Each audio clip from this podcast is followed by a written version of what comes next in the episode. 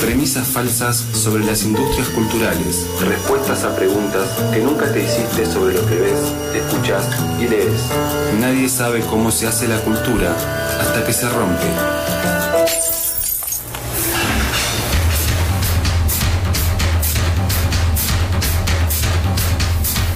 11 minutos pasan de las 3 de la tarde y como el separador lo anunciaba, es momento de premisas falsas. Si es momento de premisas falsas, falsas, así se dice, es momento de Santi Cana, a quien le damos la bienvenida aquí desde el estudio de la tribu. Hola Santi, ¿cómo estás? Hola Santi. Hola, hola compas, ¿cómo andan? Eh, acá nublado en, en Flores, lloviendo. ¿Ideal para qué? ¿Ideal para qué? Para hablar de números de la cultura, para hablar de cosas eh, duras y feas. No, hoy no. Hoy, hoy les voy a dar un respiro de la parte más eh, de los fierros. ¿Vamos a hablar de tortas fritas y café con leche? Eh, más o menos, o al menos quizás de temas que les pueden parecer un poco más amigables. Vamos a hablar de, la, de, un espacio que funciona en la Biblioteca Nacional. ¿Fueron alguna vez a la Biblioteca Nacional? Para, vamos a Sí, de hecho mi papá trabajó muchos años en la Biblioteca Nacional y la conozco hasta de noche. Mirá, no tenía ese dato. Qué lindo. es, un, es una mole, ¿no? Es un edificio así como medio eh, al, estilo de casi un monumento de Salamón, ¿eh? Sí. Eh, Igual para ahora que me acuerdo, yo también fui de noche a la biblioteca porque la sala de lectura para estudiantes está abierta por lo general hasta las 2, 3 de la mañana. Va, estaba antes de la vida pandémica que nos toca vivir. En la Biblioteca Nacional, mira, no sabía que estuviera hasta tan tarde. Siempre yo yo soy team eh, Biblioteca del Congreso porque siempre tuvo horarios muy populares de 8 eh, a 24 y con el Gabumonte enfrente era un buen combo para cursar eh, una carrera universitaria. Durante mucho tiempo era un espacio de encuentro ahí de muchos estudiantes y trabajadores de la zona que usaban el espacio para, para leer y tener un espacio de, de encuentro. Seamos buenos, Santi, y hagamos justicia, ya que nombraste a Salamone, que el, diseñador, digamos, de la Biblioteca Nacional es otro monstruo de la arquitectura que es Clorindo Testa, ¿no? Exactamente. Y por eso digo que es un paisaje imponente eh, en, el, en el barrio en el que está, y obviamente que además es es además un centro cultural, ¿no? Una biblioteca, quizás como la Biblioteca Nacional, no es solamente eh, un espacio de consulta de libros, sino que hay una vida cultural en torno a la biblioteca. Y en particular, además, el, esta biblioteca, la Biblioteca Nacional, que es una biblioteca fuertemente porteña, también hay que decirlo, ¿no? Eh, una de las cosas que tiene es que además adentro funcionan un montón de espacios que ya no son tan conocidos y que son muchas veces muy relevantes para la vida de eh, investigadores o de referentes de, la cultura que buscan ahí información o tratan de, que se preserve un poco el material de algunas áreas específicas, ¿no? Quizás en, general, cuando uno piensa en las bibliotecas en, particular, piensa sobre todo en la literatura, en los documentos históricos, pero hoy les voy a contar de eh, un espacio en particular que es muy caro a mi corazón y entiendo que al de Mauro también, algo, eh, algo me habías dicho la semana pasada que era, era algo que me iba a gustar y no me imagino por dónde es.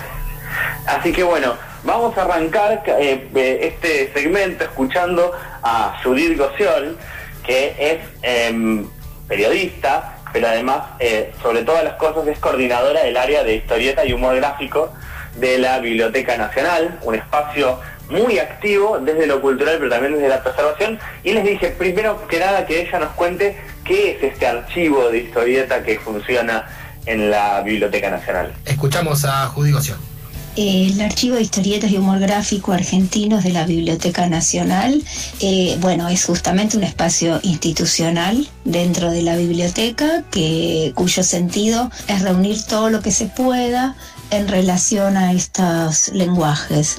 Con todo lo que se pueda nos referimos a dibujos, a bocetos, a libros, a revistas, a catálogos, a fotos, a merchandising, a lo que a todo lo que pueda dar cuenta del desarrollo de estos lenguajes desde que se iniciaron hasta ahora y bueno, los diferentes cambios y variantes que, que fueron teniendo. Eh, tenemos una oficina dentro de la biblioteca donde están preservados los materiales eh, que nosotros clasificamos, escaneamos ponemos a disposición del público y cargamos también en la red general de la biblioteca y un espacio de exposiciones que está, una galería circular que está como hacia la entrada de la biblioteca entre el edificio y una de sus plazas. Trabajamos en equipo y tanto en las tareas internas como en la, la recepción de quienes necesiten algún material.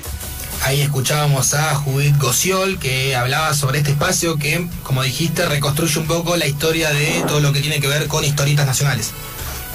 Claro, y además sobre todas las cosas, porque es una...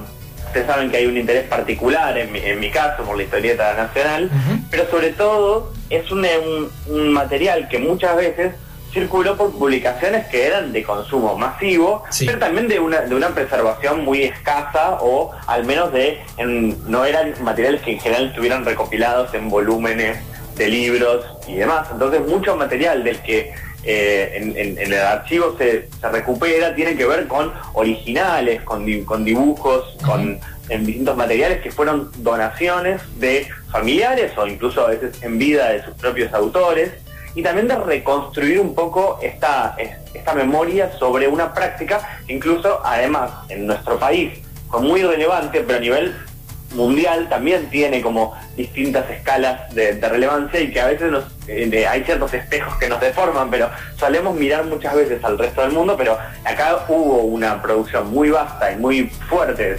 eh, desde comienzos del, siglo pasado, pero de manera masiva con el estallido a partir de la década del, del, 30 y 40, y mucho de eso, para quienes no lo vivimos, no tenemos forma de referenciarlo, sino es a partir de estos espacios de preservación del material. Tal cual, porque lo que nos referimos siempre es como a la época de oro de la historieta argentina con Oester, Brescia, un monstruo, bueno, el Tano Prat, un montón de gente que era como una especie de Dream Team de, la historieta argentina, pero pero bueno, no hay, no hay, primero que no tengo entendido que no hay editoriales que hoy editen meramente historietas y tampoco hay compilaciones que hagan honor, digamos, a esos aniversarios, a esas obras que, supieron publicar. Sobre todo porque en general ese material, cuando, cuando hay editoriales, porque las hay, algunas que hacen recuperación de ese material, en general es una, cantidad muy limitada de títulos que salen por año y que obviamente nunca es cubrir el 100% de la obra ni siquiera de un solo autor. Em, hace muy poco tiempo en el país circuló una recopilación de casi 50 tomos de Nipur de Lagash, por ejemplo, y en realidad era una edición que venía de afuera, eh, y entonces uno también piensa, bueno, eh, esas son esas, geopolíticas de la edición que al estar en un mismo idioma pueden circular por más de un país, pero capaz que no teníamos una edición completa de otros personajes tan, conocidos, y las que hay muchas veces eh, o, son de hace muchos años, o a veces no, no está el material que uno está buscando y por eso también es tan relevante que en la biblioteca esté disponible también para quienes trabajan en, en este, en este sentido, en recuperar esta historia, bueno, ¿dónde pueden ir a buscar? ¿no? Entonces, esta referencialidad que tiene la biblioteca para, para todo el país, para investigadores e investigadoras de todo el país, es súper relevante. Así que una de las cosas que le pregunté también a, Judith era, bueno, que, cómo habían funcionado en este momento y, qué, había pasado con un, bueno, un momento de funcionamiento en, durante la pandemia. ¿La escuchamos? La escuchamos. El archivo de historietas y humor gráfico argentinos de la Biblioteca Nacional, eh, bueno, es justamente un espacio institucional dentro de la biblioteca cuyo sentido es reunir todo lo que se pueda en relación a estos lenguajes. Con todo lo que se pueda nos referimos a dibujos, a bocetos, a libros, a revistas, a catálogos, a fotos, a merchandising, a lo que a todo lo que pueda dar cuenta del desarrollo de estos lenguajes desde que se iniciaron hasta ahora y bueno, los diferentes cambios y variantes que, que fueron teniendo.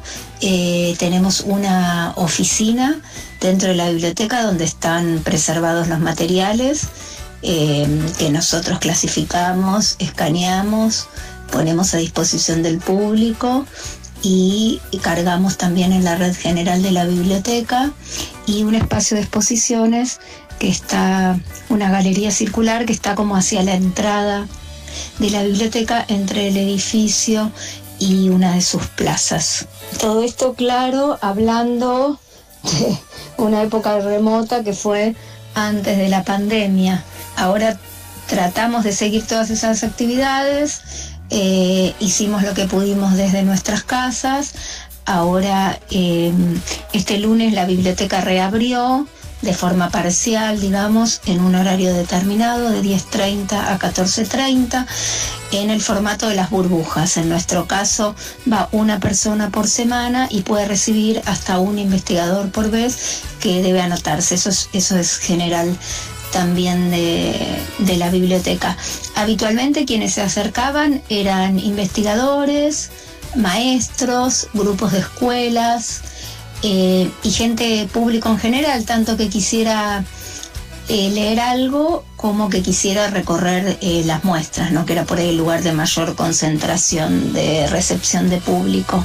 Bueno, esto eh, lo iremos recuperando de a poco. Por ahora los espacios de exposición no están abiertos. Y bueno, el, otro núcleo que se acercaba tanto a, la oficina donde tenemos el archivo propiamente dicho como al lugar de exposición son eh, los donantes, es decir, los propios artistas, sus familiares eh, o los editores, bueno, en busca de dejarnos sus materiales, de conocer el lugar, de, ampliar un y de construir un universo en común que creo que, que lo fuimos logrando de modo de nosotros ser un espacio de recepción, de preservación y de cuidado para el futuro, de memoria, ¿no? De memoria para el futuro, que es la función de la Biblioteca Nacional y también ser un espacio abierto del que los artistas, los editores, sus familias pueden apropiarse y aprovecharlo y entre todos construir este universo que es el de los cuadraditos. Ahí escuchábamos nuevamente a Judith Gociol sobre quiénes eran los que visitaban el espacio y cómo, cómo se nutre también de material. Sí, también esta función que, tiene una, una biblioteca, por eso también pensarla como un espacio de encuentro. Obviamente que todo en el prisma de la pandemia se ve resignificado, pero digo, es también esta cuestión de poder preservar el material, pero que sea, esté disponible para consulta, también el poder realizar muestras. Todos los años históricamente hubo espacios de, exhibición de tanto del material del archivo que se fue generando por temas o por eh, áreas, la una de las últimas que habíamos eh, podido visitar en la, de Paturuzú, hubo estaba en el momento en el que se arrancó la pandemia una muestra sobre Oestergel, pero también cuestiones que tienen que ver con la actualidad, eh, con los derechos humanos. En ese sentido, eh, no es solamente un lugar donde se guardan las cosas para que queden disponibles eh, para consulta un grupo muy selecto de investigadores, sino también para que el público pueda acceder en caso de que tenga interés en eso y también encontrarse con bueno, también esas referencias que, forjaron un poco también este movimiento tan grande que tenemos de, historieta en el país. Y en función de eso también el rol de los donantes y que son muchas veces las familias de artistas que, quieren que se preserve la obra. En este caso, en uno de los de los audios que no vamos a llegar a escuchar hoy, pero que, que tenían también para pasarles, eh, me contaba Judith sobre el archivo de Siulnas, que es un investigador que sus nietas donaron a la biblioteca justo antes de la pandemia y que durante la pandemia lo que pudieron hacer es a distancia catalogar mucho ese material y el, gran proyecto de Zulnas era realizar un diccionario enciclopédico sobre los humoristas eh, gráficos de nuestro país y que eh, ella en el, espacio del, archivo lo, lo, van a retomar y no solo lo están digitalizando y escaneando y catalogando, sino también pensando en completarlo con lo que fue ocurriendo después, ¿no? Como que quede disponible y de manera colaborativa seguir continuando esa obra y que quede para consulta de todo ese enorme trabajo que había hecho Siulnas, eh, también para, para el resto de la comunidad eh, historietística y de lectores que tiene nuestro país. Claro. Nos queda uno más, eh, o dos, dos. Dos, dos. dos. Bien, eh, si les parece los pegamos, así los escuchamos de corrido y después hacemos un cierre. Me parece perfecto, vale, escuchamos a Judith Gociol. Eh, la verdad es que es difícil pensarnos cómo éramos antes de la pandemia y cómo vamos a ser después en este ahora que se está haciendo largo, pero bueno, nuestra idea es seguir con los proyectos que teníamos. Digamos, una parte muy importante es la de clasificación, la de organización, la de poner a disposición los materiales y eso se sigue haciendo, se demoró los meses que no se pudo trabajar en la biblioteca, ahora lo estamos retomando. Eh, algo que aprendimos también es la importancia de lo digital, así que creo que ese es un desafío que vamos a sumar, que, esta pandemia nos dejó. Bueno, ver cómo trabajamos los materiales digitales, que transformamos en digital, bueno, pensar ese universo que, que por ahí teníamos un poco alejado. Y después había y hay planes concretos de exposiciones. Bueno, cuando la pandemia nos obligó a cerrar, estaba armada una muestra en homenaje a Oestergel, que quizás volveríamos a, rearmar para darle un cierre, el cierre que se merecía. Eh, pero bueno, todo esto dependerá de cuándo se puedan abrir los espacios eh, de exposición al público en la biblioteca. Teníamos otras muestras eh, en camino, en preparación y teníamos varias donaciones importantes que quedaron demoradas eh, y que queremos retomar. Así todo, en este tiempo de aislamiento, eh, recibimos una donación hecha por la esposa de Juan Jiménez, otra por los hijos de Sergio Izquierdo Brown, eh, algunas donaciones individuales, muchos libros de las editoriales y estamos eh, a punto caramelo de tener los materiales que va a donar la familia de Lino Palacio. Entre los proyectos que pudimos concretar también a pesar del aislamiento fue un acuerdo con la Asociación de Dibujantes de la Argentina, por la cual retomamos un trabajo que veníamos haciendo